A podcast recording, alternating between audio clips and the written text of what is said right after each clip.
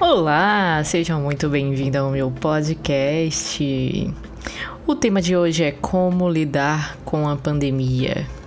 Sim, sim, sim, é um tema muito escutado ultimamente. Só que eu tô vendo que muitas pessoas não estão sabendo lidar, até porque eu já fui uma dessas pessoas. É, o primeiro passo para a gente poder lidar com os problemas, cuidar da nossa saúde mental, é respirar. É algo tão simples, mas a gente esquece tantas vezes no nosso dia a dia. Tem horas que a gente para, esquece de respirar, a gente fica se preocupando demais com as coisas, com, os, com o outro, se vai ter o dinheiro no fim do mês para poder pagar as contas, mas a gente acaba esquecendo de respirar. Então a gente tem que tirar sempre uma horinha do nosso dia, perceber o que é está acontecendo à nossa volta, como você está se sentindo, no que você está pensando, sem se julgar. Ao invés disso, você só transmite pensamentos bons se você não estiver pensando em coisas boas naquele momento. Para, inspira pelo nariz, expira lentamente pela boca, respira lentamente, que é uma das melhores maneiras de diminuir o estresse. Por mais que a gente pense que não. É, a respiração ela sinaliza para o nosso cérebro o que o, o nosso corpo precisa relaxar, né?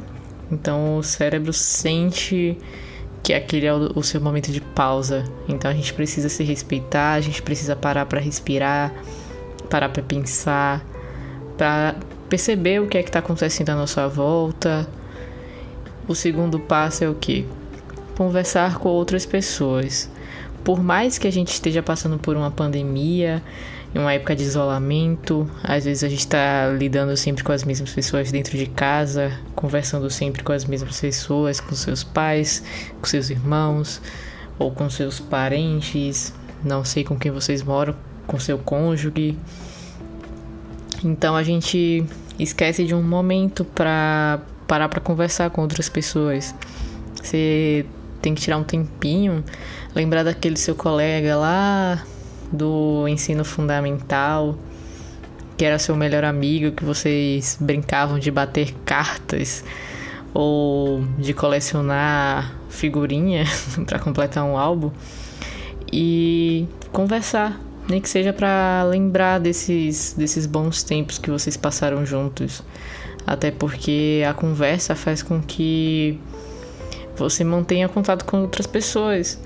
E aí você fala, compartilha um pouco do seu dia, fala como você está se sentindo, para para ouvir o outro, para saber como o outro está se sentindo também. E assim a gente consegue ir vivendo um dia de cada vez.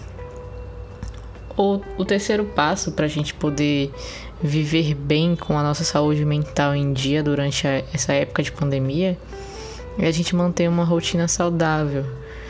Uma rotina saudável que seria uma uma prática de, de exercícios físicos, a gente tentar dormir em um horário bom todos os dias, no mesmo horário, tentar dormir, tentar acordar no mesmo horário, para a gente continuar tendo aquela a nossa rotina que a gente tinha anteriormente.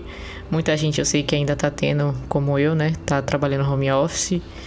É, manter a nossa higiene pessoal, depilar as pernas se você gosta de depilar, é, fazer refeições saudáveis, fazer um skincare, fazer algo que faça você se sentir saudável.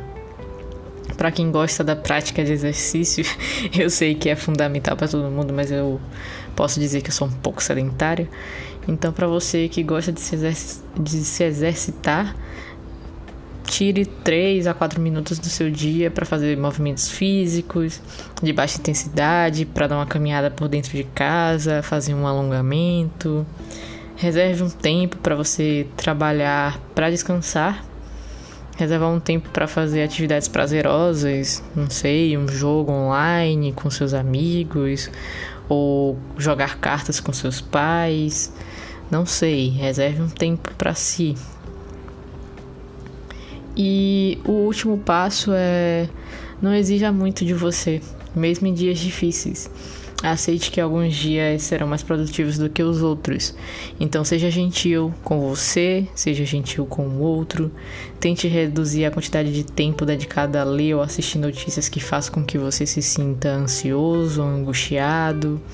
Busque informações recentes em horários específicos do seu dia para que você não fique se consumindo com aquilo com aquele número de pessoas doentes, número de pessoas infectadas, quantas pessoas já foram vacinadas, como é que está ocorrendo a velocidade da vacinação.